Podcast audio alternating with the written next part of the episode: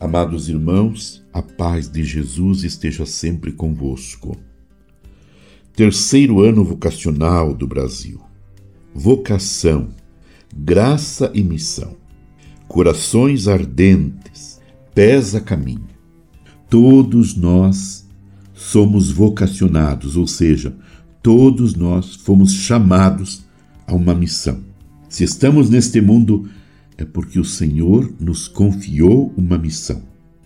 O cristianismo, em seu início, também se estabeleceu nas casas, com reuniões familiares, na partilha da mesa e na comunhão entre irmãos. Essa realidade, que remonta aos primórdios da religião cristã, tornou-se essencial na pandemia quando as nossas casas foram convidadas a se tornarem igrejas vivas. É na vocação da família cristã que Deus começa a transmitir o seu amor a todos os seus. O matrimônio cristão, como sinal do amor de Cristo pela sua igreja, torna-se porta ordinária da entrada do amor de Deus na família. Por isso, é necessário, sempre, o acompanhamento desta vocação, principalmente pelas equipes vocacionais e por todas as pastorais que de alguma forma acompanham os jovens que desejam esta graça. Isso porque o amor vivido nas famílias é uma força permanente para a vida da igreja.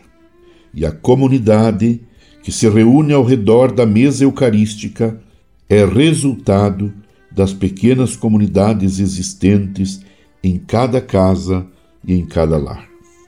A família é ponto de chegada para nossa ação pastoral e ponto de partida para a vida comunitária mais ampla.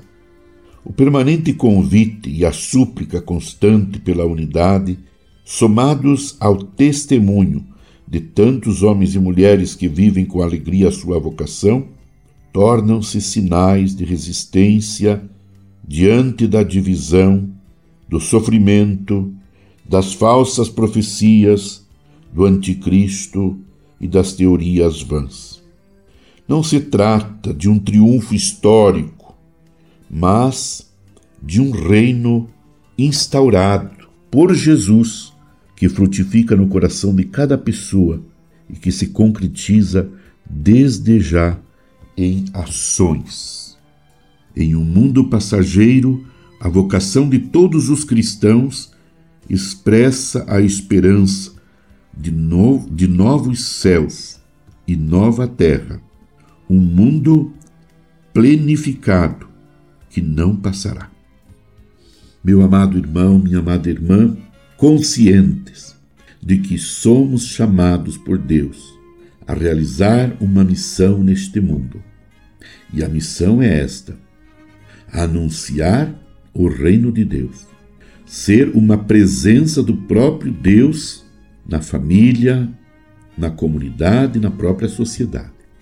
Com o nosso testemunho, com as nossas atitudes, também, se for necessário, com nossas palavras palavras de amor, de carinho, de acolhida, palavras que revelam a ternura de Deus. Permaneçamos unidos em oração com Maria, a mãe de Jesus. Abençoe-vos Deus Todo-Poderoso, Pai, Filho e Espírito Santo. Amém. Você ouviu Palavra de Fé com Dom Celso Antônio Marchiori.